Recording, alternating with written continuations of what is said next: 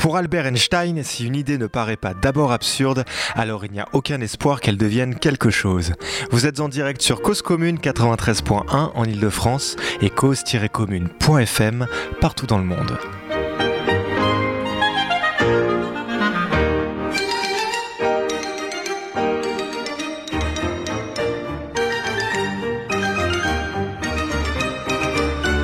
Bienvenue dans Cause à effet, votre hebdomadaire du travail, de l'emploi et de la formation. Toujours plus créatif, toujours plus disruptif, pléthore de métiers invite les professionnels à être des professionnels pleins d'inventions. Que veut dire cette course effrénée? Corollaire d'un monde qui change si vite, nécessité de s'adapter? Ou peut-être le besoin de retrouver cette part d'aléatoire, cette spécificité humaine qu'une IA ne saura pas imiter? Ou pas tout de suite? Ce soir, je vous propose de nous demander ce que sont les idées et comment les atteindre. La légende d'Archimède raconte que lorsqu'il eut trouvé sa célèbre poussée, alors qu'il était dans son bain, il s'en extirpa pour courir nu dans les rues d'Athènes en hurlant Eureka, Eureka, qui en grec veut dire j'ai trouvé.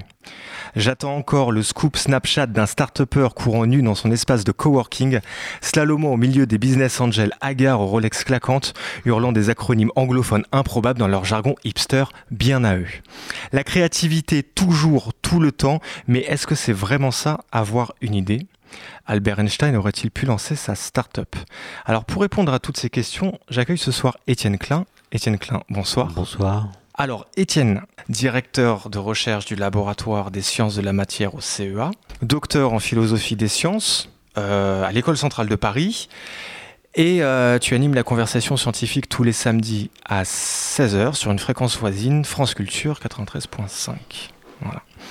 Pour m'aider, euh, comme chaque soir, à, préparer l'émission, Sandrine. Salut Sandrine. Bonsoir. Et Patrick. Bonsoir. Et vous, chers auditeurs, donc vous pouvez participer et poser vos questions sur le chat, chat.libre-a-toi.org. Alors, euh, c'est quoi une idée? Alors ça, c'est une très bonne question, une idée. Parce qu'on pourrait dire que c'est un élément de pensée. Mais qu'est-ce qui fait que dans l'activité cérébrale, il y a des choses qui se distinguent et qu'on appelle des idées? Avoir une idée, ça veut dire avoir une idée dont on est conscient. Il y en a peut-être d'autres qui sont inconscientes et qui n'ont pas ce statut d'idée. Et je pense que il faudrait que les neurosciences fassent encore des progrès pour être capables de répondre à votre question. En tout cas, il y a une remarque que j'aime beaucoup qui a été faite par un grand mathématicien qui s'appelle Mikhail Gromov, qui a eu le, le prix Abel il y a quelques années, qui lui avait une vision euh, qui est celle qui correspond à, à l'idée que dans l'inconscient, il y a des idées euh, chaotiques, un peu comme des atomes dans un gaz, et de temps en temps, il y en a une qui percole dans la conscience. Et le grand mathématicien, c'est celui qui a une conscience capable de détecter l'idée lorsqu'elle advient pour en faire quelque chose. Mais euh, dans ce cas-là, il faut admettre qu'il y a un rôle de l'inconscient dans la fabrication des idées. Et l'exemple qu'on peut donner dans ce domaine-là, c'est un exemple très célèbre qui a été raconté par Henri Poincaré. Henri Poincaré raconte en 1911 dans une conférence qu'il donne à la Société de psychologie de Paris qu'il a travaillé pendant des mois sur un problème qui est relatif à ce qu'on appelle les fonctions fuchsiennes. Je dirais pas ici ce que c'est, mais c'est des choses compliquées. Il se met à boire du café parce qu'il trouve pas de solution. Quand il croit trouver une solution, il bute sur un problème. Et puis ça l'épuise. Et il lâche le problème et décide d'accepter une invitation qui lui est faite par le, le corps des mines auquel il appartient pour faire une, excursion euh, à Coutances, euh, tout près de chez lui. Et il raconte que c'est en mettant le pied sur le marchepied de l'omnibus, alors qu'il est en train de converser avec un camarade, qu'il a la solution. Il est tellement sûr de l'avoir que il n'interrompt pas la conversation qu'il est en train de tenir, et il attend le soir d'être rentré chez lui pour faire la démonstration. Et dans cette conférence, il parle du rôle de l'inconscient. Je ne sais pas si en 1911 le mot inconscient était si répandu. C'est une conférence de psychologie. Oui, il l'a expliqué. Parce que c'est très rare de, de décrire les circonstances d'un eureka, pour reprendre l'expression d'Archimède que vous avez citée. On voit souvent dans des écrits de, mathématiciens, de Gauss, d'Ampère ou d'autres, ils disent voilà, je réfléchis à un problème depuis des années, et tout d'un coup, avec euh, l'aide de Dieu, parfois, dit-on, Eureka, j'ai trouvé, donc il y a un avant et un après, mais on ne dit pas ce qui se passe pendant le Eureka. Et donc, ça, ne, ça n'éclaire pas sur la façon dont les idées émergent. Non, mais c'est ça. Alors, Poincaré, du coup, il, alors, si tu veux, j'ai, j'ai, j'ai les, euh, j'ai les citations exactes. Donc, effectivement, il a son insomnie quand il boit du café. Ouais. Il n'a pas l'habitude de, de boire du café. Pas le soir, en tout cas. Et, euh, en tout cas, pas le soir. Et, et peut-être pas si serré. Et il, et il dit donc, l'idée me vint. Effectivement, donc il attend le lendemain pour poursuivre ses travaux. C'est-à-dire que déjà, il avait cette certitude que c'était une idée et qu'elle était bonne en fait. Euh, il poursuit normalement, bloque encore dessus pendant deux semaines. Euh, et pour reprendre donc du coup la, la- la citation, il dit lorsque j'ai mis le pied sur le marchepied, l'idée me vint sans que rien de mes pensées antérieures parût m'y avoir préparé. Il retourne à Caen, Mhm. il rumine encore son affaire, avance dans ses travaux, il retrouve encore des insuccès. Euh, il va, il fa- et en fait, il y, a un- il y a le chapitre 3 de Sciences et méthodes qui décrit, je ne sais pas si le, le livre est arrivé après ou avant la conférence. Il est après, je crois. hein. Il est après, après. ouais. D'accord. Mais donc, du coup- est mort en 1912. Donc, euh, non, il doit être avant plutôt. Et donc, et donc du coup, oui, peut-être, ouais. Euh, donc, il décrit très bien ce, euh, tous ces passages. Il retourne à Caen, il fait une balade près de la falaise, et là encore, il redit l'idée me vint, ça lui vient à chaque fois. Euh, toujours avec les mêmes caractères de brièveté, de soudaineté et de certitude immédiate. Alors je vous raconte pas la suite que les transformations arithmétiques des formes quadratiques ternaires indéfinies sont identiques à celles de la géométrie non euclidienne. Hein voilà. Non, mais ça montre que les idées n'arrivent pas quand on se met la pression. Et, euh, et euh, euh, oui, oui, tout à fait. Tout à En fait, il faut un décrit- travail, il faut un travail de maturation. On se met la pression, etc. Et c'est quand on relâche la pression que les idées peuvent sortir. Et on parlait d'Einstein tout à l'heure. On pourrait donner des exemples où Einstein, euh, dans des moments de, de basse pression, disons, lors de rêves semi-éveillés ou de, de, de petites siestes qu'il faisait, a eu des idées absolument décisives. Donc du coup, hein, dans, dans Poincaré, il dit deux choses. Il dit qu'il y a un avant et un après. Euh, L'avant l'idée et après l'idée, c'est-à-dire qu'il lui, qui lui, euh, euh, qui a, qui fait cette espèce de certitude que la, que la réponse est juste. Donc ce qu'il dit par exemple sur le, le, le marchepied, c'est qu'il attend donc de revenir à Caen pour vérifier ses travaux. Et euh, Mais il est sûr de lui. mais il est quand même sûr de lui, Ouais. c'est juste au cas où. Voilà, pour Non, il est sûr de lui, son... il est absolument sûr de lui. Il a une sorte de flash euh, qui illumine son esprit et le convainc qu'il a trouvé la bonne solution qui lui manquait. Et justement, si on essaye de décrire ces, ces expériences, ces événements de pensée, est-ce que euh, c'est toujours des événements où on a l'impression d'être dans une grande certitude? Alors ça dépend des cas. Moi je pense qu'on ne peut pas faire une théorie générale de l'idée. Le seul point commun entre tous les petits cas que j'ai pu regarder, donc Einstein, Poincaré, Dirac, Gauss, Ampère, c'est comme vous l'avez dit, comme tu l'as dit, hein, il y a un avant et un après. Euh, et il y a toujours un moment un peu décisif où les choses se mettent en place et produisent euh, une illumination qui est à l'origine d'une joie euh, qui n'a pas d'équivalent. C'est-à-dire c'est des joies qu'on ne peut pas reproduire par d'autres expériences que celle-là. hein. Les joies intellectuelles, les joies de la compréhension, les moments d'intelligibilité totale sont des joies qui ont l'air de laisser chez ceux qui les éprouvent des souvenirs absolument euh, ineffaçables. Donc euh, moi je pense qu'il faut un long travail de préparation, il faut échouer, il faut ruminer, il faut s'angoisser, il faut se désespérer. Et une fois que tout ça est accompli, alors la bonne idée peut surgir. Il faudrait quelque part se heurter à, la- à une résistance. Une résistance, sinon c'est pas une idée, c'est une banalité ou c'est une sorte d'évidence qui s'impose. Pour qu'il y ait quelque chose de fulgurant, de neuf, euh, d'innovant, comme on dirait aujourd'hui, il faut qu'une digue euh, casse. Et pour qu'elle casse, il faut qu'elle ait subi des pressions, des, assauts répétés qui euh, jusqu'alors ne permettaient pas de la franchir. Mais alors, du coup, il y a ce phénomène de relâchement. Euh, Poincaré, il a différents phénomènes de relâchement. Donc, il boit le café, il a ruminé son affaire toute la journée, et c'est au moment de l'insomnie, le soir même, que donc du coup sa pensée se relâche, et là effectivement l'idée lui vient. Par contre, quand On il parle pas de la même histoire. hein. Vous, vous parlez des histoires de géométrie non euclidienne. Moi, je parle des fonctions fuchsiennes. Donc, je crois qu'on mélange les deux. Lui, il a, il a vraiment, euh, il a vraiment eu l'idée en mettant le pied sur le marchepied du, de l'omnibus. Oui, d'accord, mais parce qu'en fait, il décrit donc ces trois étapes.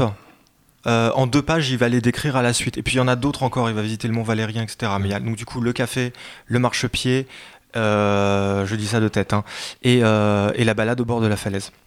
Mais effectivement, après, je reconnais euh, je ne suis pas suffisamment expert pour avoir bien défini à quel moment il travaillait sur quoi. Et il est possible qu'il travaillait sur des choses différentes. Oui, il avait plusieurs idées un peu carrière. Mais ce que j'ai. Ouais. Certainement, oui. Et, euh, et, par contre, ce que j'ai relevé, c'est qu'il y a une temporalité qui est complètement différente entre, mmh. entre le marchepied de l'omnibus. Il y a deux semaines qui se passent entre le moment où il rumine son affaire et le moment où, où l'idée lui vient. Et ce qui est impressionnant, c'est cette description qu'il a. Il met le pied sur le marchepied. Ça n'a absolument aucun rapport avec les, fonctions fuchsiennes. Enfin, en tout cas, je crois. Mais a priori, je pense que. Je confirme. Voilà. bon, ça me va. Et euh, mais il, arrive. Mais il ne dit pas que c'est la vue du marchepied qui lui a donné l'idée. C'est peut-être simplement une coïncidence de moment. C'est au moment où il met le pied que l'idée apparaît. Oui, c'est ça. Peut-être qu'elle serait apparue si à ce moment-là il avait été ailleurs. Oui, oui, certainement. Par contre, il se souvient de ce moment et il se souvient de ce qu'il faisait à ce moment parce que c'était un moment important pour lui. Donc du coup, dans, la mémoire, il y, a un, affect qui se joue qui fait qu'il se souvient très bien que c'était le coup du marchepied. Et potentiellement, ça n'a rien à voir avec le marchepied, in fine. Par contre, il met deux semaines. Est-ce que la, pensée se relâche en deux semaines? Après, les histoires de temporalité, hein, c'est ça, peut être, par exemple, Einstein, si on parle de lui, en 1907. 1907, c'est deux ans après ce qu'on appelle l'année miraculeuse, 1905, où il écrit cinq papiers euh, incroyables, alors qu'il n'est pas à l'université, il n'est pas membre de l'académie, il n'a pas de poste de professeur, il est ingénieur de troisième classe à, l'Office fédéral de la propriété intellectuelle à Berne, et il aurait dû avoir le prix Nobel déjà, mais non, il l'a pas, il a toujours pas de poste. Enfin, il a un poste d'ingénieur, mais pas un poste universitaire. Et au mois de novembre 1907, alors qu'il rentre de déjeuner, ça fait des semaines qu'il écrit euh, sur la relativité restreinte, puisqu'on l'a demandé de, d'écrire un mémoire de synthèse. Euh, et il se rend compte qu'il y a un problème entre la gravitation et, et la relativité restreinte. Parce que la relativité restreinte, elle impose qu'il y a une vitesse limite. Un signal ne peut pas se propager plus vite que la lumière. Or, la gravitation telle que Newton l'a décrit est une force instantanée. Si je mets une planète ici, une autre planète là, immédiatement, aussitôt, une force attractive les relie ça contredit la relativité restreinte. Et ça tourmente Einstein. Et un jour, il rentre de déjeuner, et comme chaque jour, il fait après le déjeuner une sorte de, de sieste euh, incomplète. Semi-onirique Ouais, un rêve semi. Enfin, une sieste. Il laisse son esprit partir, mais il reste suffisamment conscient pour euh, choper l'idée si elle advient. Et il raconte que ce jour-là, euh, il le raconte dans ses mémoires, il a eu l'idée la plus heureuse de sa vie. Et c'est une idée toute bête. C'est une idée que n'importe qui aurait pu avoir euh, depuis Newton, mais il a mis son corps en scène dans une expérience de pensée. Alors ce qu'on appelle une expérience de pensée, c'est pas le fait de réfléchir. Une expérience de pensée, ça consiste à postuler qu'une certaine loi physique est vraie et à regarder ce qu'elle implique dans des situations qu'on peut imaginer mais qu'on ne peut pas encore réaliser. Et là, il a mis en scène son propre corps dans l'expérience de pensée. Il s'imagine en chute libre. Donc il imagine qu'il tombe. il se rend compte que s'il tombe, alors il ne sent pas son poids. Il regarde par la fenêtre, en fait, à ce moment-là Non, je crois pas. Il le dit, en tout cas, il ne le dit pas. Il dit J'ai compris ce jour-là que une personne qui tombe en chute libre ne sent pas son propre poids. Cela me fit une grande, grande impression en termes einsteiniens, ça veut dire que je me suis mis à trembler d'émotion. Et cette idée me mena, sept ans plus tard, vers une nouvelle théorie de la gravitation. Et ce qu'il comprend là, c'est quelque chose d'assez simple, c'est que si vous tombez, c'est sous l'effet de votre poids. Autrement dit, votre poids est la cause de votre chute. Mais en même temps, quand vous tombez, pendant que vous tombez, les objets qui tombent avec vous tombent comme vous, puisque tous les corps tombent à la même vitesse dans le vide ce qu'a montré Galilée. Donc j'ai une bouteille dans ma main, si alors que je suis en train de tomber, je la lâche, ben, je la verrai tomber comme moi, à la même vitesse que moi, et donc par rapport à moi, elle ne tombera plus. Elle sera en apesanteur. Et donc il y, a un truc assez bizarre. La chute est l'effet d'une cause qui est votre poids, donc la gravitation, et le fait de tomber annule la gravitation qui vous fait tomber. Bizarre. Et Einstein comprend euh, là qu'il y a une équivalence, ce qu'il va appeler le principe d'équivalence entre l'accélération et la gravitation. C'est-à-dire qu'une accélération peut annuler la gravitation, et réciproquement, une accélération dans l'autre sens peut mimer la gravitation. Et cette idée, il va la développer dans les années qui vont suivre, euh, et ça va le mener à une reformulation complète de la gravitation, qui n'est plus une force qui s'exerce dans l'espace, mais devient une déformation de l'espace-temps. Et donc, il a, lui, c'est pas, Einstein, c'est pas vraiment des flashs, si vous voulez. On a l'impression que, au contraire, lui, il développe les idées. Il les fait vivre longtemps dans le temps, si j'ose dire. Et il dit d'ailleurs à un moment, euh, moi, je travaille pas vite, mais je travaille tout le temps. C'est-à-dire que, Ah oui. au lieu d'avoir cette idée de l'eureka que vous avez évoquée, Ouais. c'est plus le flash euh, qui arrive euh, de temps en temps après une longue maturation. C'est une espèce d'idée continue qui est regardée dans toutes les implications qu'elle peut avoir. Et si elle aboutit à la- à l'apparition d'un paradoxe qui oblige à reformuler des lois physiques, on n'hésite pas à le faire. Donc il y a plutôt un souci de cohérence qui est imposé à l'idée qu'on a, plutôt que l'idée qu'on a euh, tout le temps des nouvelles idées, etc. Oui, oui, oui. D'ailleurs, il y a une- anecdote. revenir, ouais. Il y a une anecdote assez marrante, c'est que Einstein a, a fait un travail dans beaucoup de domaines, il a été génial à peu près partout, et donc les gens se faisaient de lui l'image de quelqu'un qui a des idées à une cadence d'essuie-glace. notamment Paul Valéry, qu'il a rencontré à plusieurs reprises dans les années 20, notamment à Genève. Ils sont devenus euh, amis, disons, ils se voyaient régulièrement. Et un soir, alors qu'ils avaient dîné ensemble, Paul Valéry, qui pensait que donc que, que Einstein avait des idées sans cesse, lui a, demandé- a osé lui demander, mais Einstein, quand vous avez une idée, comment vous faites? Vous la notez sur un bout de papier, vous l'écrivez sur la nappe, euh, comment vous la stockez Comment vous l'enregistrez? Et Einstein a répondu, oh maître, vous savez, une idée, c'est si rare. Alors, vous êtes toujours en direct sur Cause Commune 93.1 pour Cause à effet, votre euh, hebdomadaire du travail, de l'emploi et de la formation. Euh, alors, Patrick, est-ce que tu veux bien nous faire un petit débrief de la semaine dernière, avant qu'on attaque Albert Einstein euh, tout de suite après? Oui, ce que je vais vous proposer, en fait, c'est quelque chose qui m'a qui m'a interpellé, puisque la semaine dernière, nous avons traité le, sujet de, de l'économie sociale et solidaire, et à un moment, ont été évoquées les, les personnes qui sont, qui ont été à l'origine des initiatives de ce secteur. Elles se sont trouvées face à une problématique sociétale, elles ont voulu lui apporter une solution. Elles se sont trouvées en position de porter un projet. Et nous nous sommes posé la question de la nature de l'activité, du travail, de la passion qu'elles y déployaient. J'en viens à mon propos. Dans ces circonstances, peut-on, doit-on parler de projet, de projet de travail, de projet d'activité ou de projet de vie? Et au-delà, ou à part de ce qui anime un porteur de projet, je me suis demandé, mais, après quoi il court? Après quoi court un porteur de projet? J'ai envie de dire après le temps. Mais quel temps?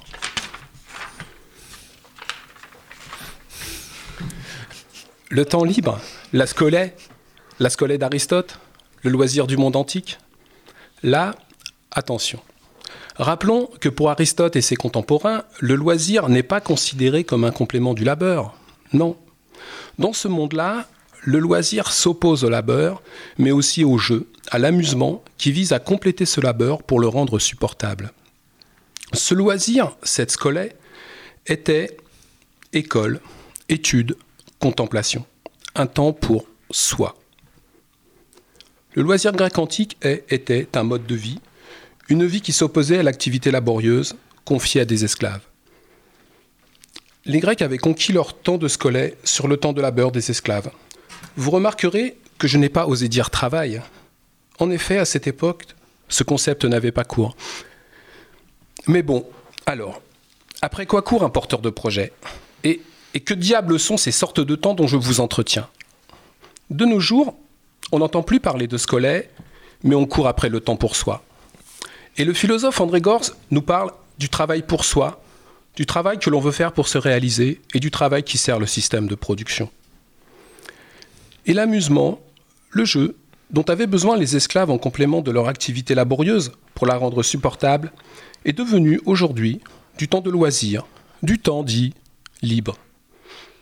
Mais, mais toutefois, et comme nous en alerte le sociologue Jean Baudrillard, les lois du système de production ne prennent pas de vacances. Et oui, chers auditeurs, aujourd'hui, le temps de loisir n'est plus un temps pour soi. Et si bien sûr, le temps de travail, le temps de production et du temps vendu et acheté, le temps libre, le temps de loisir peut aussi être regardé comme du temps acheté. Le temps de travail et le temps de loisir ont un rythme commun. Ce n'est pas tant et seulement que le temps de loisir est le temps nécessaire à la reconstitution de la force de travail, c'est surtout que l'on rentre dans les deux cas dans des systèmes ramenés à des temps contraints. Le temps de loisir est aussi vendu et acheté. C'est devenu un temps l'heure, donné en pâture, qui sert la production et ramène à la production. Mais bon, où est-ce que je veux en venir? Eh bien, j'en arrive à l'enjeu pour nos porteurs de projets. La distinction entre projet de vie, projet d'activité, projet de travail n'a pas de sens pour eux. Ou plutôt si, mais ce sens, ils n'en veulent pas. Leurs projets d'activité s'inscrivent dans, des projets de vie, mais, mais ils doivent vivre ici, dans notre monde. Alors, leur activité va devenir un travail qui devra, comme aurait pu le dire André Gorz, trouver sa place subordonnée dans un projet de vie. Pour mémoire, Gorz, dans Métamorphose du travail, nous parle de l'activité pour soi, autonome, pour se réaliser, de l'activité de production pour la communauté domestique, de l'activité qui me permet de subsister et que j'échange pour cela contre des biens de consommation via une rémunération. Vous avez saisi l'enjeu pour nos porteurs de projets? Balayer tout cela et dire on vit à partir de ce qu'on est. En conclusion, je vous propose d'élargir la question en relisant à l'occasion la lettre de Sénèque à Lucilius, dans laquelle il lui rappelle que le temps est aux hommes le bien le plus précieux. Et pour finir, je vais citer mes sources. André Gorz, Métamorphose du travail, Joël Jung, Le travail, Baudrillard, La société de consommation. Est-ce qu'il y a un anagramme de circonstance, du coup, Étienne Klein? Un anagramme. C'est au féminin, anagramme. Moi, je sais pas, non, il y a plutôt, euh, je dirais, moi, ce que vous avez dit là me fait penser à un livre d'Edgar Morin dont le titre m'échappe, mais je me souviens de la première phrase qui était de la vacance des grandes valeurs est née la valeur des grandes vacances. C'est beau. Euh, du coup, je propose une petite euh, coupure musicale. Euh, alors, Étienne Klein a choisi cette semaine, je l'ai laissé choisir les morceaux lui-même, puisqu'il le fait très bien dans la conversation scientifique. Non, c'est l'invité qui choisit. Oui, c'est l'invité qui choisit. Ça a été mis en place dans la conversation scientifique, donc j'avais envie de de, de, de, me prêter un petit peu à, ce format-là. Je me suis dit que ça ferait plaisir aux, grands habitués de cette émission euh, de faire un petit peu d'inverser les rôles. Et parmi euh, les grands habitués de cette émission, moi-même. Alors donc du coup, certainement d'abord moi-même. Du coup, euh, Gimme Shelter des Rolling Stones. si possible, je cite avec la voix de Lisa Fisher. Donc on écoute tout de suite Gimme Shelter des Rolling Stones avec la voix de Lisa Fisher.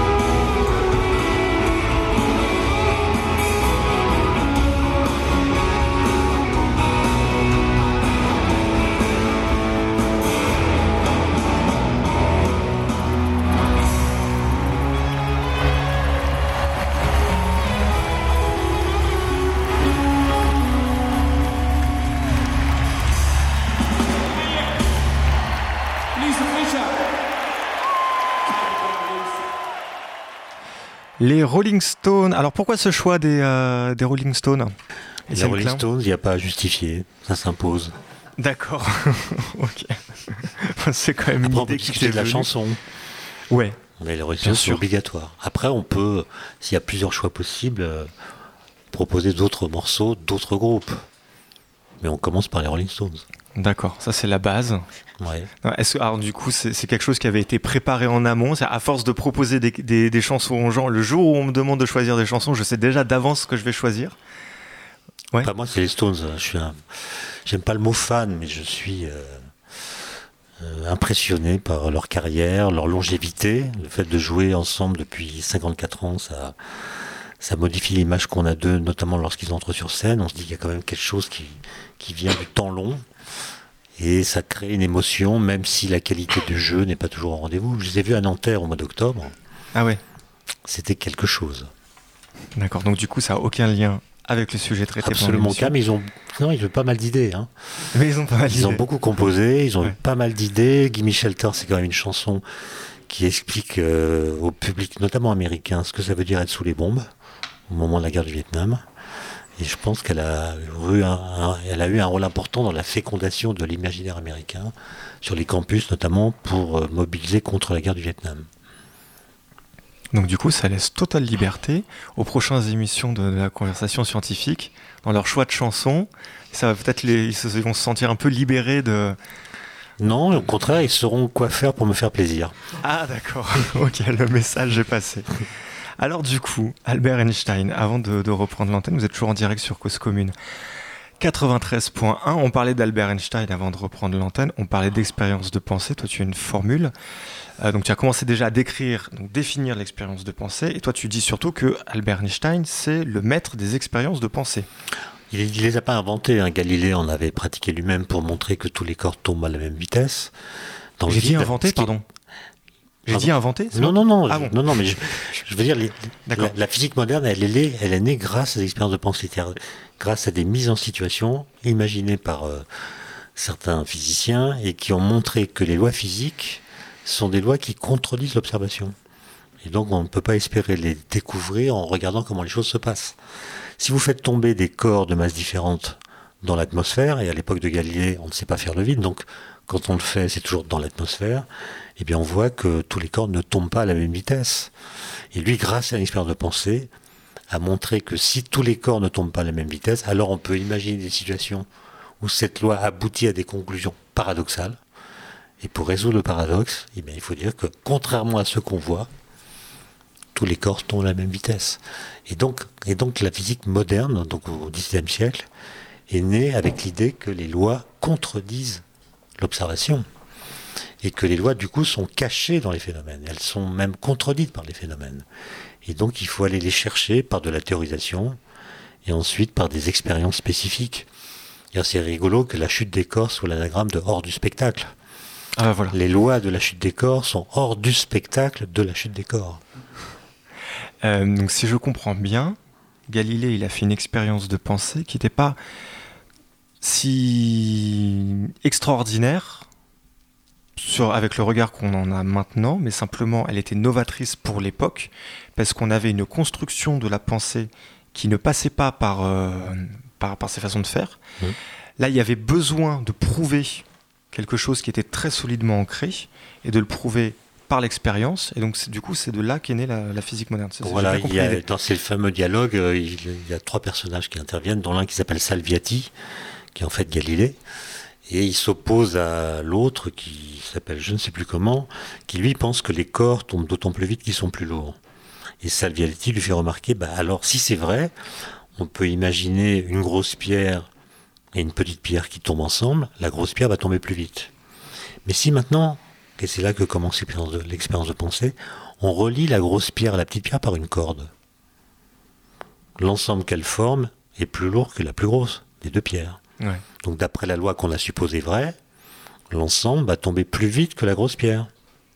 Mais en même temps, pendant la chute, la petite pierre qui tombe moins vite que la grosse va tendre la corde. Ouais. Donc elle va agir comme un parachute sur la grosse pierre. Donc l'ensemble va tomber moins vite.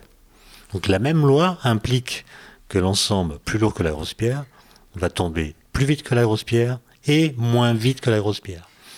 C'est là qu'est le paradoxe que Galilée résout en disant bah non, la grosse et la petite tombent à la même vitesse, ce qui n'est pas ce qu'on voit. Évidemment, on lui tombe dessus en disant mais attends, ta loi là. euh, En plus, le vide n'existe pas, etc. Bon, il a toutes sortes d'ennuis. Et lui montre que sa loi est vraie, mais elle oblige à réinterpréter l'observation. Et en disant que la gravité fait tomber tous les corps à la même vitesse, mais d'autres forces, la résistance de l'air, la poussée d'Archimède, agissent différemment sur les deux pierres de masse différentes, et ce sont ces forces, et seulement elles, qui sont responsables de la différence de vitesse de chute entre la plus grosse et la plus légère. Donc il y a un changement de point de vue et une autre façon de faire parler les faits. Et ça, c'est quand même une, invention, si vous voulez, qui a été euh, décisive et qui va avoir une, une descendance assez extraordinaire, puisque si vous vous souvenez de toutes les lois physiques que vous avez apprises au lycée, leur énoncé contredit toujours l'observation. Euh, comme disait un grand philosophe que j'aime beaucoup, qui s'appelle Alexandre Coiré, le pari de la physique moderne, c'est qu'on peut expliquer le réel par l'impossible. C'est-à-dire, on explique le réel empirique, celui qu'on observe, à partir de lois qui le contredisent. Je vous donne un exemple. Le principe d'inertie, qui est un des trois principes fondateurs de la mécanique de Newton, qui dit simplement qu'un corps qui n'est soumis à aucune force a un mouvement rectiligne uniforme. Il va en ligne droite à vitesse constante. On a tous appris ça à l'école. Ouais, j'ai jamais vu de mouvement rectiligne Voilà. uniforme. Qui a jamais vu un mouvement inertiel? Personne. Tous les mouvements que nous observons sont des mouvements amortis. Quand la force s'annule, le mouvement s'interrompt. Et là, il y a un type qui arrive en disant maintenant, si la force s'annule, le mouvement continue indéfiniment. C'est Galilée. Et ce principe, en inventant l'idéal d'un mouvement qui ne s'amortit pas, permet de comprendre l'amortissement effectif des corps. Alors simplement une petite anecdote, puisqu'on parlait d'Einstein, on peut y revenir. Ah ben justement, Quand, oui. Newton disait bah, le principe d'inertie, si on va très loin, il n'y a plus de masse, donc il n'y a plus de gravité. Donc il existe des endroits dans l'univers où les corps ne subissent aucune force, puisqu'il n'y a plus de gravitation. Einstein, lui, il sait qu'il y a de la masse partout dans l'univers, et donc il y a de la gravité partout. Et donc il n'existe aucun endroit dans l'univers où un corps puisse ne pas subir de force, puisque tous, où qu'ils soient, subissent la gravitation. Et Einstein a cette remarque euh, absolument géniale. Il dit, bah, soit on accepte de bâtir la physique sur un principe qui n'est actuel nulle part, donc on la construit sur du sable, soit on démontre, c'est là qu'il est génial, on démontre que la gravitation n'est pas une force. De sorte qu'un corps qui subit la gravitation peut avoir un mouvement inertiel, dès lors que la gravitation est autre chose qu'une force. Et la théorie de la relativité générale va démontrer ça. La, gravitation n'est plus une force qui s'exerce sur les objets, mais une déformation de l'espace-temps. Donc les corps qui subissent la gravitation vont en ligne droite selon un mouvement inertiel, mais nous, nous leur attribuons une, une trajectoire curviligne, non pas parce qu'une force agit sur eux, mais parce que l'espace-temps est courbe. Ah, je trouve ça magnifique. Alors du coup, ouais, non mais oui. Ah, C'est aussi pour ça qu'on en parle ce soir, c'est-à-dire qu'on en est arrivé à cet aboutissement-là. Mhm. Euh, c'est Paul Valéry qui disait, euh, alors j'ai pas la citation, je la cite euh, par cœur hein, de mémoire, donc je suis pas sûr de la dire mot pour mot, mais qui disait il fallait bien euh, être Newton pour se rendre compte que la Lune tombe comme une pomme alors que chacun voit bien qu'elle tombe pas. Voilà. Bah, Newton a compris que les lois de la mécanique céleste sont les mêmes lois que la chute des corps. Mais alors donc du coup, Donc il a unifié Kepler et Galilée, on pourrait dire. Je reviens à, à notre Galilée. Galilée il est parti d'un paradoxe. Les deux pierres qui tombent, Non, il est parti d'une loi supposée vraie, il a montré qu'elle aboutissait à un paradoxe. d'accord, elle aboutit à un paradoxe. Et donc du coup, c'est à partir de là qu'il a construit son expérience de pensée. C'est l'expérience de pensée qu'il a construite qui lui a permis de découvrir que cette loi supposée vraie parce que conforme aux observations contenait au sein d'elle-même un paradoxe, Un paradoxe. caché qu'il a exhibé grâce à l'expérience de pensée. En fait, Et le euh, paradoxe, c'est quand même le combustible du progrès scientifique. C'est parce qu'on voit des paradoxes qu'on est obligé de remettre en cause certaines idées qu'on croit trop, trop évidentes, par exemple. Bah justement, oui, voilà. C'était mon, mon, mon, idée euh, derrière la tête. C'est-à-dire que euh, Albert Einstein, il a commencé par se représenter à Califourchon sur un rayon lumineux. Euh, donc il a déjà fait une première, une première expérience de pensée en mettant en scène son corps, et donc il a fait plus tard celle mmh. où il s'imagine tomber. Euh, il y a celle aussi du paradoxe du rayon lumineux qui émet sa propre lumière. Mhm. Donc là, il n'y a pas son corps. il n'y a pas son corps, c'est la, première, c'est la première, celle-là. il a 15 ans, il a démissionné du lycée de Munich où il était scolarisé parce qu'il ne supportait pas la discipline trop militaire. En plus, ses parents avaient émigré en Italie pour monter une usine électrique. Il était seul. Euh, il déprimait en fait dans ce lycée. Il avait peu d'amis. Euh, il se sentait pas du tout à l'aise avec le système éducatif allemand. Il a démissionné euh, avant le Noël, euh, les vacances de Noël de 1895. Et il a rejoint ses, ses, parents près de Milan. Il a pris le train. Et en arrivant, il leur a annoncé qu'il euh, quittait l'école et ne comptait plus y remettre les pieds. Évidemment, ses parents étaient catastrophés. Mais pendant une année, il a été déscolarisé. Il s'est promené dans toute l'Italie à vélo. Il a visité des musées, fait de la musique, lu des livres. Et euh, en effet, il a écrit une lettre à l'un de ses oncles, dans laquelle, euh, on peut lire cette lettre au musée Einstein de Berne, une lettre dans laquelle il explique quelles sont les questions qui vont l'intéresser toute sa vie, quel que soit d'ailleurs son, futur professionnel. Toutes ces questions portent sur la lumière, et, et là, il y a des expériences de pensée qui sont formulées par Einstein, dans lesquelles son corps n'est pas mis en scène, mais par exemple, il se pose la question que vous avez, que tu as, pardon, euh, je vais m'y faire, que tu as évoqué. On apprend à se connaître en que fait. Que se, passerait-il bah, France Culture, on se tutoie jamais. Ah que, se que, se passerait-il si de la lumière émettait de la lumière? Alors, on sait bien que la lumière va à la vitesse de la lumière. Mais si elle émet de la lumière, sachant que en général on ajoute les vitesses, la vitesse euh, que vous avez par rapport au sol quand vous marchez sur un tapis roulant, c'est la vitesse du tapis roulant plus la vitesse de votre marche sur le tapis roulant. On ajoute la vitesse. Donc si de la lumière émet de la lumière, la vitesse de la lumière émise sera la vitesse de la lumière qui est la source, plus la vitesse de la lumière. Donc ça fait deux fois la vitesse de la lumière. Mais si la lumière émise émet à son tour de la lumière, quelle sera la vitesse émise de la, de la lumière émise par la lumière émise? Trois fois, puis quatre fois, puis cinq fois. Bref, il a 15 ans, et il comprend que si son raisonnement est juste, alors on peut fabriquer une sorte d'escalier cinématique vers l'infini. Donc si de la lumière est capable d'émettre de la lumière, il doit y avoir de la lumière de vitesse infinie.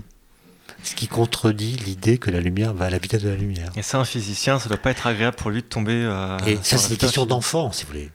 Si votre enfant vous pose la question, papa, qu'est-ce qui se passe? Vous lui dites, va jouer. Ouais.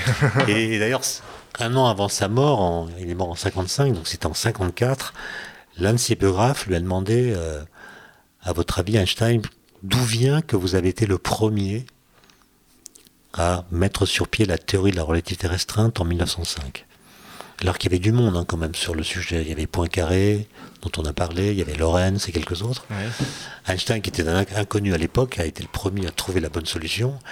il a répondu, et je crois que c'est une réponse sincère, il a répondu J'ai été le premier grâce à mon retard mental. Ah ouais. En expliquant que les questions d'espace et de temps sont des questions qu'on résout dans l'enfance quand on est normal.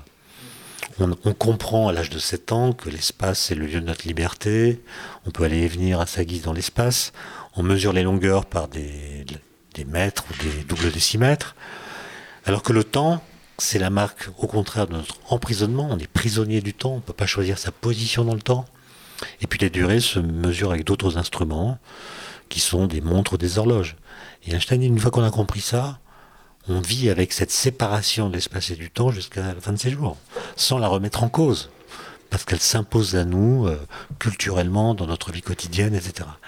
Et il dit, moi, à cause de mon retard mental, je me suis posé ces questions d'enfant sur l'espace et le temps, et je les ai résolues avec un cerveau d'adulte.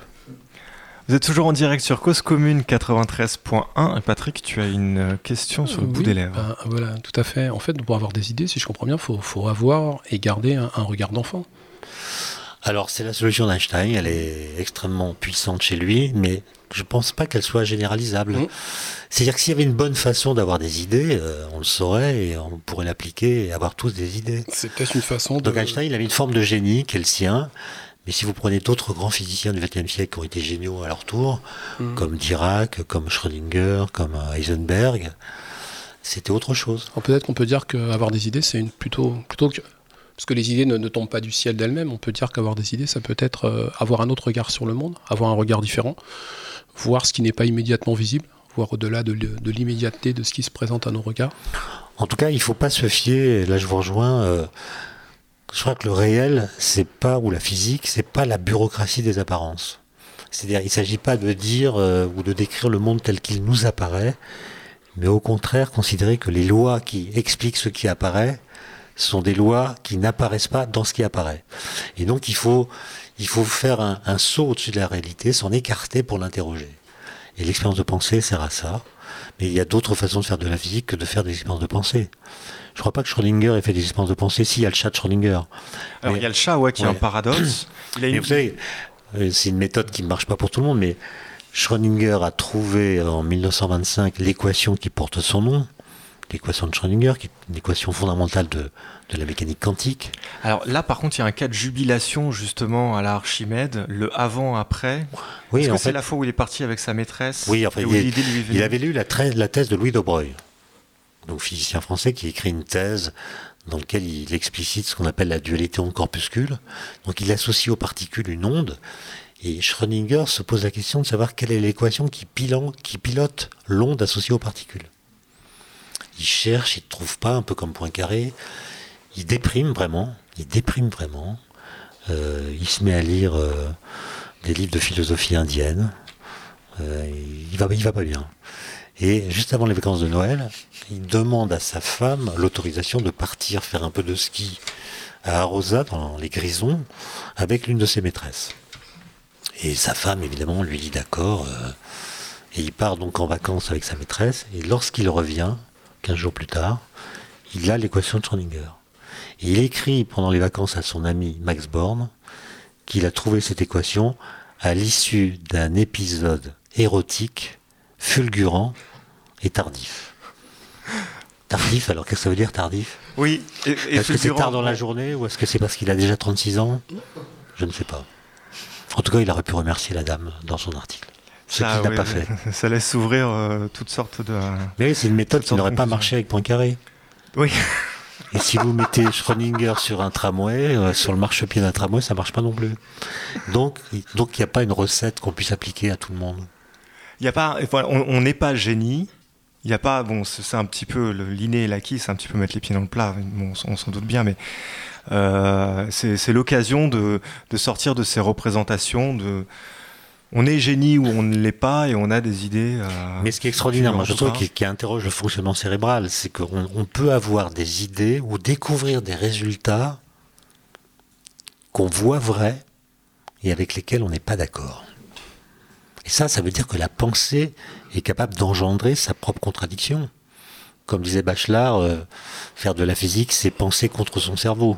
Une formule un peu bizarre, parce qu'on pense toujours avec son cerveau, mais en même temps, le cerveau est capable de produire des idées qui le surprennent qui viennent démentir ce qu'il croit vrai.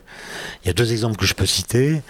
Le premier, c'est celui de Cantor, vous savez, ce mathématicien du 19e siècle qui s'est intéressé à la question de l'infini et qui a démontré qu'il n'y a pas plus de points sur la surface d'un carré que sur le côté d'un carré. Le côté d'un carré, c'est un segment de droite. La surface, c'est une surface. Donc c'est à deux dimensions. On pourrait penser que l'infini correspondant à une surface est plus grand que l'infini qui correspond à un côté d'un carré. Il a trouvé une bijection entre chaque point du côté et chaque point de la surface. Ça veut dire que ces deux infinis ont la même taille, si on peut dire, puisque l'un peut être mis en correspondance avec l'autre. Il est tellement surpris qu'il écrit à son maître Dedekind, je le vois, j'ai fait la démonstration, je le vois, mais je ne le crois pas. C'est une formule extraordinaire. Mm. Et puis, euh, un peu plus tard, Max Planck, vous savez qu'il travaille sur le corps noir, Ouais. il introduit sa fameuse constante de Planck, l'emblème du monde quantique, et il démontre que, d'après ses calculs, les échanges d'énergie entre la matière et la lumière sont quantifiés. Ils ne peuvent pas se faire n'importe comment, c'est des multiples entiers d'un quantum fondamental, et il n'y croit pas. Il faudra qu'il attende 1911 ou 1913 pour se convaincre que ce, ce- cette formule mathématique qu'il considère comme un artefact, en fait, est une vraie loi physique. Vous êtes toujours en direct sur Cause Commune 93.1 pour votre hebdomadaire du travail et de la formation. Cause à effet, je vous invite à rejoindre le chat, chat.libre-a-toi.org. Je vois que ça fulmine, je vous ai vu, j'ai essayé de noter deux, trois questions et on va essayer d'avoir le temps d'y répondre. On a énormément de choses à se dire et si peu de temps. Alors, lorsque je t'ai demandé euh, hier euh, trois morceaux de musique, tu m'as entre autres demandé, je cite, hein, n'importe quel morceau de Didier Lockwood. Et je me suis dit, bah voilà, bah ça c'est le truc à pas me demander. Je vais taper solo plus improbable de Didier Lockwood euh, sur mon moteur de recherche préféré. Et ben au mot près, je te prie de croire, c'est exactement ce que j'ai fait. Alors pour les plus scientifiques de nos auditeurs, c'est peut-être ma version perso de la loi d'entropie en fait. Si tu me laisses un espace pour mettre le bazar, ben, je vais d'abord prendre cet espace. Quelque part, c'est un peu une philosophie vraie pour cette radio en général. Et on fait des bisous au CSA au passage.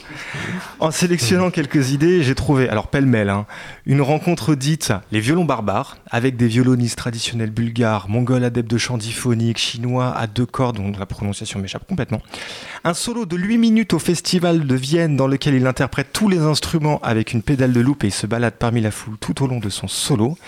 Une interprétation de Stand By Me dans un bar de Saint-Ouen, où les pauses entre deux solos sont en fait chacune des gorgées de bière euh, qu'il boit et le rapprochant peut-être de la crise cardiaque qu'il a emportée ce dimanche. Et à force de chercher, je me suis rendu compte que plutôt qu'une liberté, c'est une responsabilité énorme que tu, que, tu me donnes de choisir un morceau qui caractérise la folie bienveillante de cet homme. Et donc, j'ai choisi une interprétation, j'espère que ça t'ira, euh, du troublant boléro de Django Reinhardt. Euh, alors, il avait un mot, Didier Lockwood, il disait euh, à propos de l'improvisation que c'est un apprentissage. Une science, ça consiste à accorder sa vision de la vie à son âme.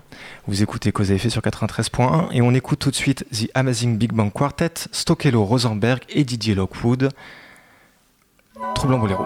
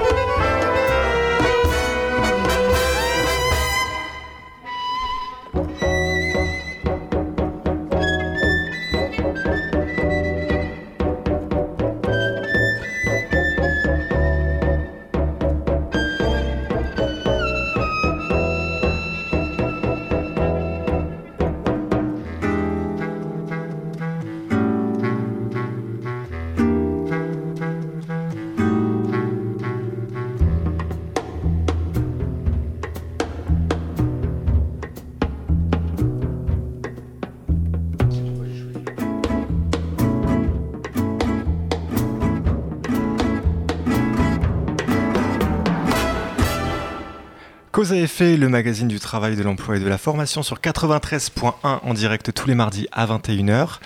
Je reçois ce soir Étienne Klein qui a choisi le morceau que vous venez d'écouter. Et alors donc du coup, euh, Étienne, pourquoi Didier Lockwood? Bah, C'est un hommage, il est mort euh, dimanche. Moi j'étais euh, en montagne dimanche justement et en redescendant j'ai appris la nouvelle. Ça m'a attristé puisque je l'avais rencontré il y a quelques années pour un débat sur le temps.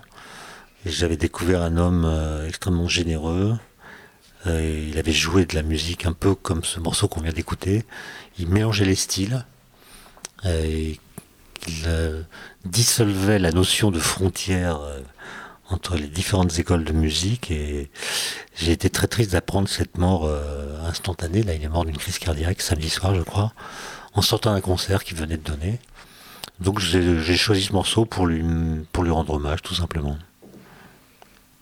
Tout simplement. Ben, euh, c'était c'est une ouais, c'est une belle occasion que du coup qu'on avait de, de participer à, à cet hommage. Et là, je vais faire la transition qui sera probablement la plus compliquée de toutes les transitions que je n'aurais jamais fait dans cette émission de radio. Une Sandrine, clin d'œil sur l'actualité du travail et de la formation. C'est bon. Bonne transition quand même. Euh, donc, euh, en lien avec euh, notre questionnement de ce soir, qu'est-ce qu'une idée et d'où viennent-elles Je tente ici une tentative, une mise en perspective avec l'univers du travail. le pendant des idées pourrait bien se nommer créativité, voire innovation dans les entreprises. D'ailleurs, nous n'en aurons jamais autant entendu parler ces dernières années, souvent présenté comme un impératif pour la sauvegarde de la compétitivité. En janvier dernier, Le Monde publiait un article dont le titre ne pouvait que nous interpeller. Je crée, donc je suis. Ce titre fait ainsi écho à la récente publication d'un ouvrage intitulé La créativité au travail, coécrit par Gilles Amado, Jean-Philippe Bouillard, Dominique Lhuillier et Anne-Lise Ullmann. Je note d'ailleurs que elle, est intervenue dans la toute première émission de notre euh, émission Cause à effet. Euh, les quatre auteurs définissent la créativité à la fois comme un moyen et un instrument pour dépasser les obstacles rencontrés, réaliser le travail, reconfigurer son milieu, mais aussi pour exister. Ok, il y, a une tentative de définition, en fait. Alors donc du coup, concrètement, comment le travail peut être source de créativité? Hmm. Ok. Euh, la question mérite bien d'être posée. Euh, les auteurs avancent ici une idée finalement peu nouvelle. Euh, la créativité se logerait dans les interstices du travail prescrit et de la réalité de la situation. La créativité émergerait alors de l'ajustement à la situation et du détournement des moyens pour dépasser les obstacles. Euh, ainsi, parce que le travail est bien plus complexe que sa description théorique, parce qu'il n'est jamais qu'une simple exécution de la tâche prescrite et qu'il y a finalement toujours un écart entre la tâche et l'activité, alors nous pourrions dire que la créativité serait quasi inséparable, consubstantielle au travail. Les auteurs affirment ainsi Puisque travailler n'est pas exécuter, l'activité est une aventure où puiserait pour une part la créativité. En ce sens, elle est une voie d'accès privilégiée au dégagement de la répétition, l'occasion de développement de nouvelles sensibilités, de nouvelles habilités, de nouveaux buts. Alors, si la créativité est inséparable du travail, ou euh, si du moins elle, y puise une partie de son, énergie, on va dire, il n'y a, pas malgré tout des conditions qui favoriseraient la créativité? Et de ce fait, du coup, l'émergence de nouvelles idées En effet, il serait trop facile d'imaginer que le travail puisse être automatiquement source de créativité. Bien au contraire. Les auteurs s'accordent ici pour démontrer qu'elle ne va pas de soi, à l'opposé de ce qu'une certaine doxa managériale voudrait parfois nous faire croire. Selon eux, la créativité nécessite des conditions de travail qui échappent à toute pensée processuelle et systématique par trop réductrice de l'intelligence humaine et de ses mystères. Comme le souligne l'article, il pointe également l'aspect paradoxal des injonctions à faire preuve de créativité. Euh, d'une part parce que les environnements de travail et les moyens alloués semblent souvent freiner la créativité, et d'autre part parce que l'injonction euh, de créativité, du coup, nie sa nature même. Euh, il s'agirait donc d'une créativité en liberté surveillée, contradictoire avec l'essence même insoumise de tout processus créateur. Voilà, j'ai tenter une mise en perspective avec le monde du travail par rapport à notre sujet de ce soir, d'où viennent nos idées. Du coup, j'ai pas mal de, questionnements par rapport à, ce sujet de la créativité. Déjà, est-ce qu'on a raison de faire un lien entre le monde des idées et la créativité? En tout cas, créativité, comme on ne dit pas de quoi on souhaite que les gens soient créatifs, euh, la question que vous posez reste ouverte. Mais moi, j'ai noté que vous associez deux mots, le mot innovation et sauvegarde de la compétitivité. Et ça, c'est assez profond parce que la rhétorique de l'innovation qu'on entend euh, décliner euh, à peu près partout dans les entreprises et aussi dans les laboratoires de recherche, en gros, c'est une rhétorique de la sauvegarde. C'est-à-dire que, sans qu'on l'entende toujours de façon explicite, ce qu'on nous explique, c'est qu'il faut innover pour empêcher que le monde se défasse. Mmh. C'est-à-dire l'idée, c'est qu'il y a toutes sortes de défis euh, à propos de l'énergie, du climat, de la compétitivité des entreprises, de la raréfaction des ressources, du vieillissement de la, population. Et sans l'innovation, nous dit-on, eh bien, ces défis ne pourront pas être relevés. Et donc, c'est l'état critique du présent qui sert de justification à nos actions et au fait que nous devons innover. Ça ramène d'ailleurs euh, à des origines très anciennes. Le mot innovation, au XIVe siècle, c'était un mot juridique pour désigner un avenant à un contrat. Autrement dit, c'est ce qu'il faut ajouter à un contrat pour que le contrat ne change pas. Mhm. Et, Francis Bacon, au XVIIe siècle, quand il écrit un essai dans lequel il y a un chapitre sur l'innovation, dit le temps qui passe est un temps qui abîme les choses, il est corrupteur, il est corrupteur des situations, il est corrupteur des êtres parce que les forces du mal étaient maximales, les forces du bien, pardon, étaient maximales au départ, puis se sont interrompues, l'âge d'or, et c'est les forces du mal qui agissent continuellement. Et donc si on laisse, on laisse les choses se faire, c'est le mal qui l'emporte à la fin. Comment empêcher que le mal l'emporte, dit Bacon, en innovant. Il parle de la technique. Et donc, l'innovation est là pour pallier les effets corrupteurs du temps qui passe. Et je m'étonne qu'aujourd'hui, c'est cette même rhétorique qui date, d'avant le siècle des Lumières, que nous reprenons à notre compte comme si le temps était notre ennemi. Alors que la philosophie du progrès, c'est au contraire l'idée que le temps est constructeur, il est complice de notre liberté, et si on travaille bien, alors l'avenir qu'on est capable de configurer, un avenir qui est crédible et désirable, eh bien on pourra faire en sorte de le faire advenir par notre travail. Et donc, la rhétorique du progrès, c'est une rhétorique qui s'appuie sur une certaine idée du futur, alors que la rhétorique de l'innovation est une rhétorique qui s'appuie sur l'état critique du présent. Et c'est pour ça que la troisième chanson que j'ai choisie, c'est une chanson qui s'appelle L'an 3000, parce que je trouve que le futur est l'objet d'une d'un silence assourdissant, de sorte que ce sont les peurs qui le colonisent plutôt que les projets. Et donc l'innovation, une réponse à cette peur non, Moi, j'ai, moi, j'ai, rien contre l'innovation. Je dis simplement que la rhétorique de l'innovation est une rhétorique un peu triste, puisqu'elle dit aux ingénieurs et aux autres si vous n'innovez pas, la boîte coule. Alors que on pourrait imaginer que l'innovation serve à des projets qui nous permettent d'atteindre des futurs que nous sommes capables de configurer pour 2050 par exemple ou 2100 et nous permettrait avec de la technique, avec de la créativité, avec euh, de l'ambition, de faire en sorte que ce futur que nous désirons survienne. Et du coup, Sandrine, tu disais quelque chose aussi dans ta chronique qui me semble aller dans le sens euh, de ce qu'on se dit là sur le rapport au travail, c'est-à-dire que le travail euh, et aussi par rapport au rapport au réel, dont on a évoqué un petit peu plus tôt, qu'on a évoqué un petit peu plus tôt dans l'émission, c'est-à-dire que il y a une prescription de la tâche et il y a une nécessité d'accomplir cette tâche. C'est-à-dire qu'on nous demande d'effectuer un travail et le moyen qu'on va mettre en place pour y parvenir va être systématiquement en décalage. Donc il y a systématiquement une, euh, une créativité qui se met en place, généralement de manière spontanée, une manière de réinventer ses outils, son temps de travail.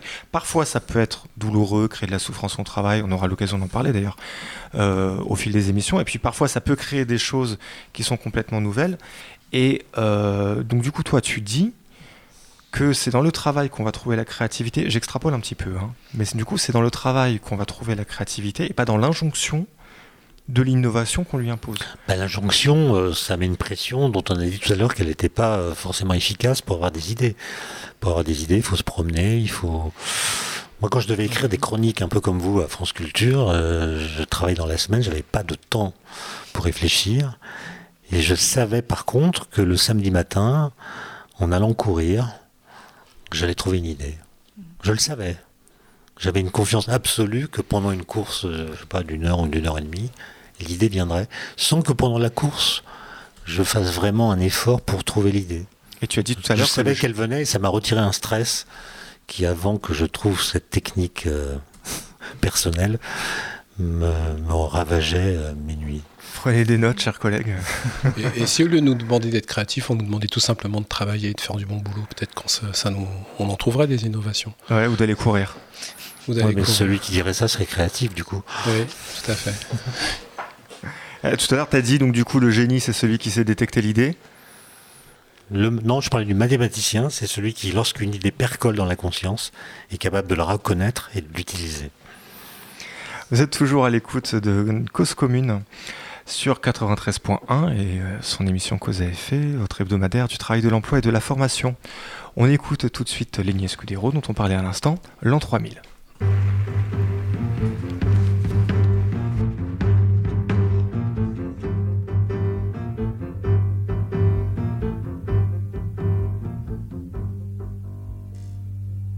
Ça se passe en l'an 3000, sur terre notre paradis. Ça se passe en l'an 3000, et mon fils a grandi.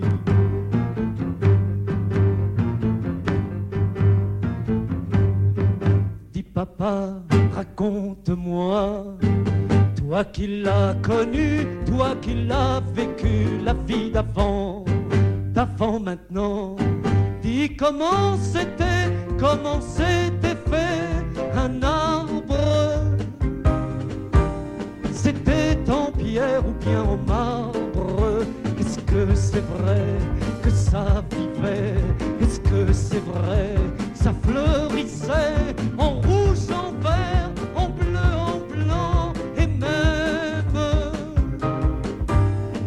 ça s'appelait le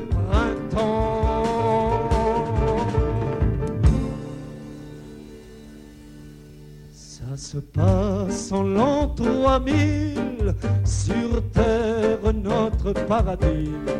Ça se passe en l'an 3000, et mon fils a grandi.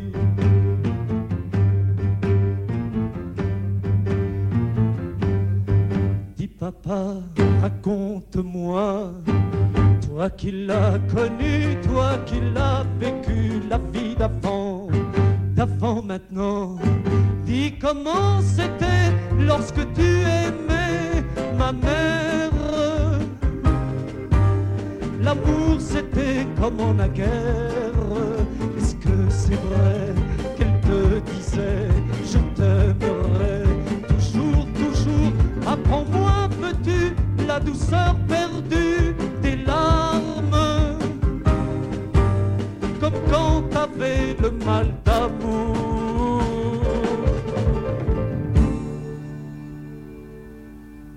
Ça se passe en l'an 3000, sur terre notre paradis.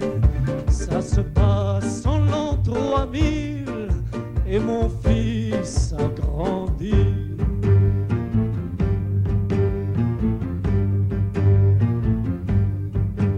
Papa, raconte-moi, toi qui l'as connu, toi qui l'as vécu la vie d'avant, d'avant maintenant, qui est le cœur pur qui a marqué sur le livre?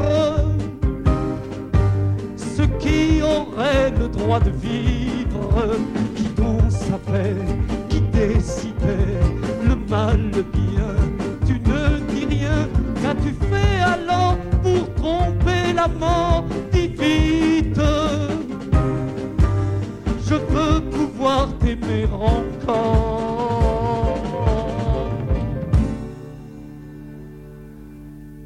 Ça se passe en l'an 3000 terre notre paradis. Ça se passe en l'an 3000 et mon fils m'a maudit. Yeah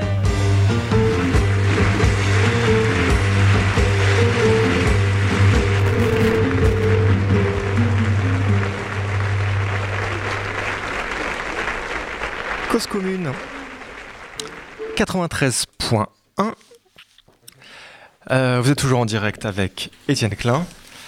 Euh, donc pour Cause à effet, le magazine du travail, de l'emploi et de la formation.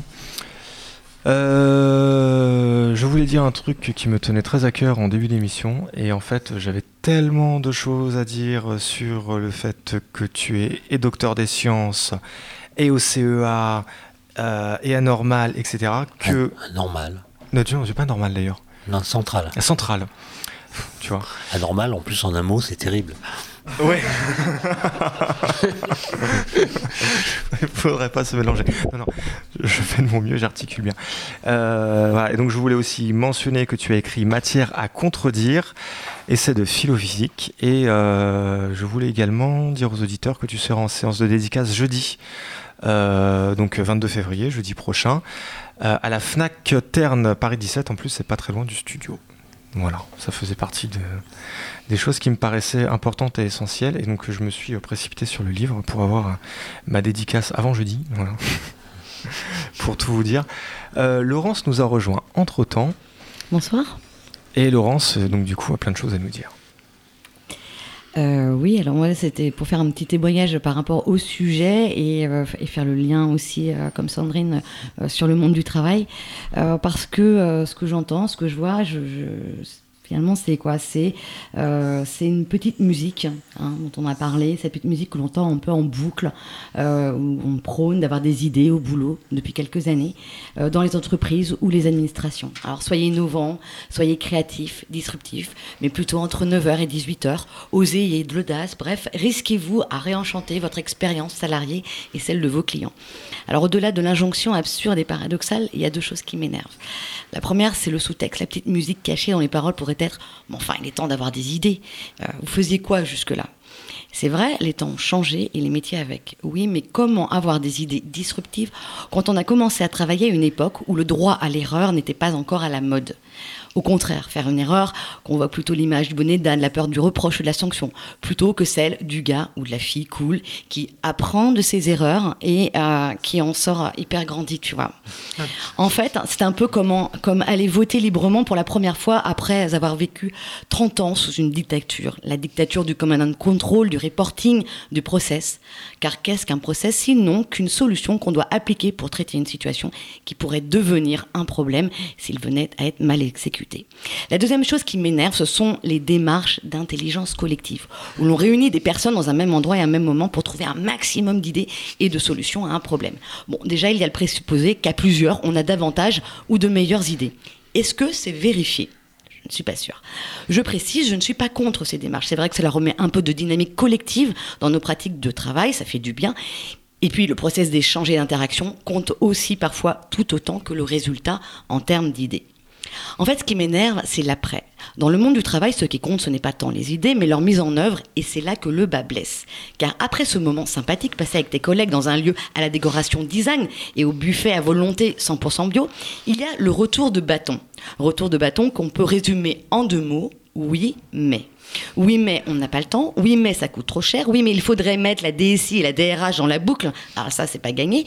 Oui, mais il faut continuer à respecter la procédure CGH 70 ou mieux, tu sais, la décision, elle est déjà prise. Bref, un petit air de toujours plus de la même chose qui te donne l'impression d'être Bill Murray dans un jour sans fin. Les idées passent et les problèmes restent. On s'empresse de chercher des idées sans jamais résoudre les problèmes. Et c'est là que j'ai découvert cette citation d'Einstein qui dit Ce n'est pas que je suis si intelligent, c'est que je reste plus longtemps avec les problèmes. Et là, je me suis dit, Eureka Alors je précise que je n'ai pas de baignoire et qu'avec une douche, ça marche tout aussi bien. Alors non, je n'ai pas compris à ce moment-là que tout corps plongé dans un fluide subit une poussée verticale dirigée de pas en haut égale au poids du fluide déplacé. Non, ce que j'ai compris, c'est le début du problème. Parce qu'au boulot, on n'aime pas avoir des problèmes. Je le vois bien avec mon chef quand je passe la porte de son bureau et que je lui dis que j'ai un problème. Son regard change, il se crispe. Je sens qu'il n'aime pas les problèmes et qu'il préfère l'efficacité, la fluidité, la qualité, la rapidité, bref, que des mots T. D'ailleurs, avec l'expérience, j'ai appris qu'arriver avec un problème le dérangeait beaucoup moins quand, du même coup, j'apportais plusieurs idées de solutions parmi lesquelles il pouvait choisir. Mais c'est l'inverse de ce que dit Einstein. Ce que je comprends, c'est qu'il faut accepter d'avoir un problème, le creuser, l'affronter, l'examiner, le ruminer, comme, euh, comme vous l'avez dit, Étienne Klein, sans être tenté donc de le réduire au silence le plus rapidement possible. Mais au boulot, c'est l'inverse qui est valorisé. Il faut trouver une solution immédiatement, dans l'heure, ASAP, quitte à proposer une fausse bonne idée, c'est-à-dire une idée qui ne résout rien dans le fond, ou créer de nouveaux problèmes. Alors que fait-on? Aujourd'hui encore, et dans certaines entreprises, on exécute des process à longueur de journée, à défaut de ne pas être encore des processeurs. Des entreprises où l'on entend dire que la machine pourrait être plus efficace et remplacer les êtres humains pour certaines activités. Mais cette machine sera-t-elle capable d'imaginer des idées folles, impossibles, de mauvaises idées pour en avoir de meilleures? Celles pour imaginer justement ce futur dont vous parliez, ce futur des, de 2100 avec un vrai projet. Euh, voilà. Et donc, du coup, avoir des idées à ce moment-là, ce serait peut-être notre substrat d'humanité. Tiens, donc, encore un mot hanté. Le projet de l'an 3000. Alors, quel est l'anagramme de circonstance, euh, du coup euh? Ben, J'en vois pas là, mais ce que vous dites me, me fait penser à une phrase de Jacques Prévert, je crois, qui disait Il suivait son idée, c'était une idée fixe, et il était surpris de ne pas avancer. Mais en fait, on pourrait la retourner. Parce que Einstein, justement, il suivait son idée fixe, et c'est grâce à cela qu'il a avancé. Donc vous voyez, il n'y a pas de recette. Il n'y a pas de recette. En tout cas, l'injonction, je crois que vous avez raison, ça ne marche jamais. En tout cas, sur Einstein, ça n'aurait jamais marché puisqu'il refusait les arguments d'autorité, quels qu'ils soient.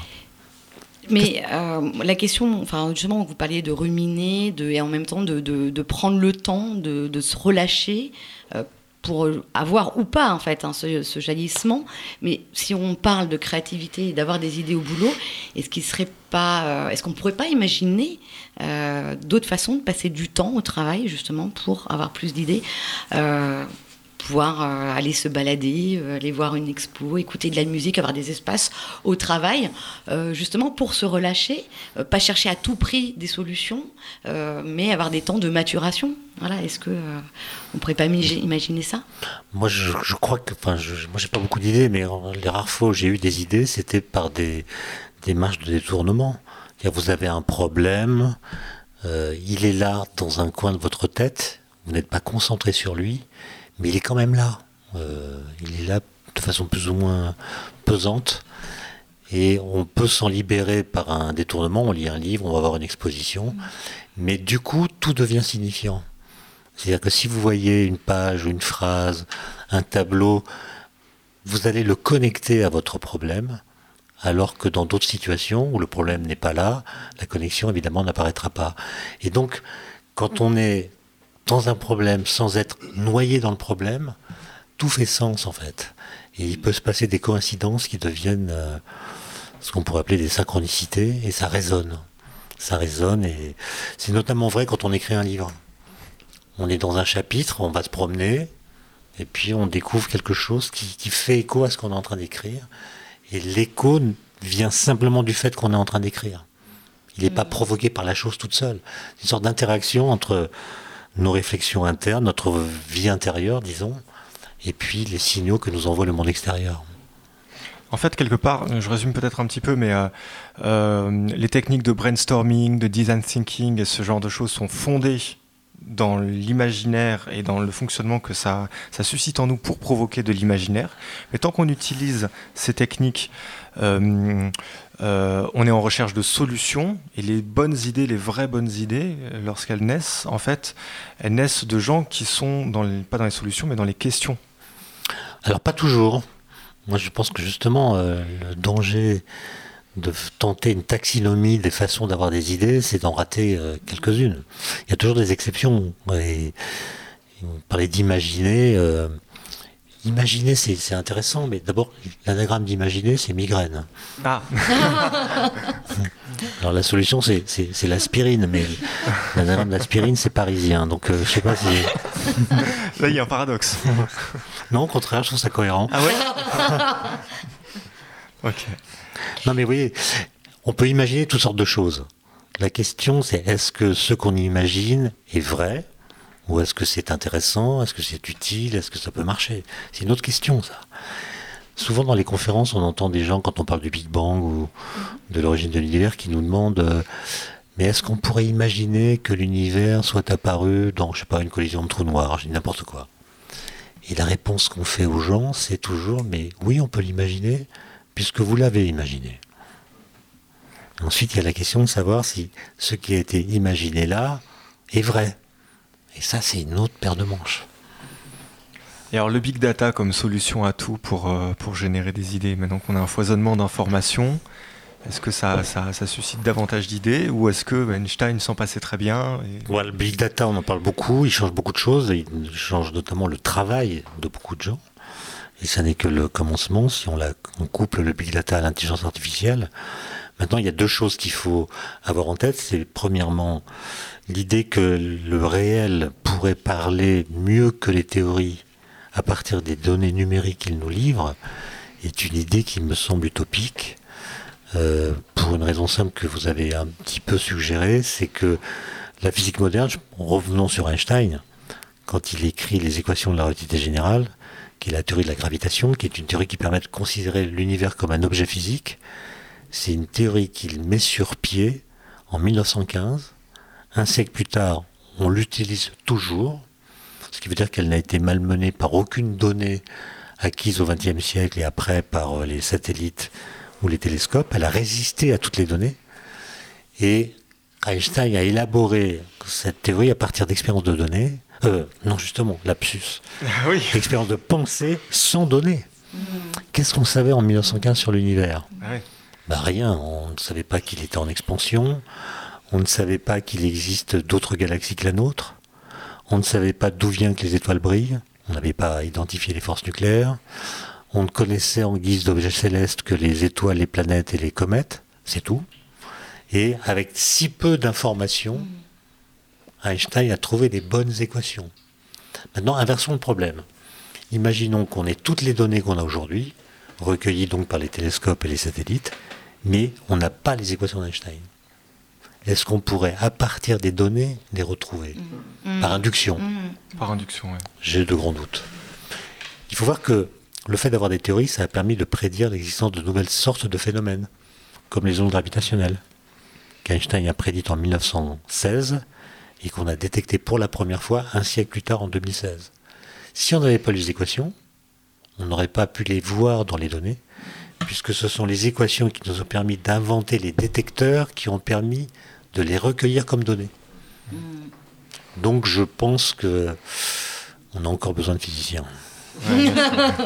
le big data, c'est un outil pour créer des expériences. Il y a beaucoup de données, donc on peut travailler avec, faire des algorithmes, on peut vérifier. On voit des corrélations dans tous les sens ce qui est très bien, sauf que notre esprit a tendance à lire les corrélations comme des causalités. Hmm. Et quand on voit une séquence d'événements, on lit cette séquence comme une conséquence. Et ça conduit à des erreurs de raisonnement. Euh, par exemple, je lisais récemment qu'une étude américaine a montré que les étudiants alcooliques ont de moins bons résultats que ceux qui ne sont pas à leurs examens. La conclusion qu'on en tire, c'est l'alcool rend bête. Ouais. Mm. Bah non, c'est pas du tout ce qui a été prouvé. Mm. Peut-être que les gens qui boivent sont stressés par les examens. Et on peut imaginer d'autres hypothèses. Et donc, Sven Amran, il va même carrément plus loin. Il dit que quand on s'endort avec des chaussures, euh, ça provoque un mal de crâne. Ouais. Peut-être parce que ceux qui s'endorment avec, des chaussures, en fait, se sont endormis bourrés. et donc, du coup, un algorithme trouverait la même conclusion que Coluche. Hein. Mm. Euh, n'allez jamais à l'hôpital, on y meurt plus que chez soi. Donc, donc probablement qu'il va falloir être quand même vigilant euh, avec le big, big, data qui va rentrer dans les, euh, le fonctionnement euh, des entreprises. En tout cas, il pourrait donner l'illusion d'avoir des bonnes idées. Voilà, il faut une mm. pédagogie des big data et des statistiques sans quoi on va mal les manipuler. On aura toujours besoin d'humains pour, pour poser des questions. Je peux le dire comme ça, ça va? Alors, est-ce que les machines pourraient inventer des concepts et interroger les concepts qu'elles inventent? Moi j'ai l'impression que non, mais peut-être que mon point de vue est naïf. Ça va quand même assez vite. Hein. Ça va très très vite. On a Stephen Hawking, euh, Elmon Dusk aussi de, Starix qui ont, mm. qui ont, des grosses inquiétudes à ce mm. sujet. Euh, oui, notamment Hawking, mais Hawking. Notamment Hawking, ouais. Hawking le premier peut-être. Ouais, c'est le premier à avoir dit que ça allait conduire à une euh, disparition de l'humanité, avec des machines qui se retournent contre nous. Donc ce serait bien qu'on garde une certaine maîtrise quand même. Une certaine maîtrise de nos idées. Merci euh, beaucoup, euh, donc Étienne Klein, de, Merci avoir euh, éclairé. vous avez écouté Cause à effet en direct sur 93.1. On se retrouve tous les mardis à 21h et en direct. Sandrine, Laurence et Patrick m'ont aidé à préparer cette émission et Olivier à la régie. Euh, je rappelle qu'on se retrouve le jeudi 22 février 2018 à la FNAC Terne, Paris 17, euh, pour une séance de dédicace euh, Matière à contredire, et c'est de philo-physique par Étienne Klein. L'anagramme de Matière à contredire, c'est rédaction téméraire. ah oui, ou, bien, ou bien récréation à méditer. Je vous invite également à découvrir la première émission de Radio Mouton, donc de 21h à 22h jeudi prochain avec l'équipe du Mouton Numérique, donc c'est leur première. Ils nous parleront d'ubérisation. Vendredi de 14h, de 14h à 16h, vous retrouvez le deuxième volet de Cœur entreprenant. Et la semaine prochaine, nous recevrons René Bagorski, président de l'AFREF. Nous lui demanderons comment le monde de l'entreprise a fait main basse sur la question de la formation des adultes, comment l'éducation tout au long de la vie est devenue nécessairement la formation dite professionnelle. Bonsoir. Música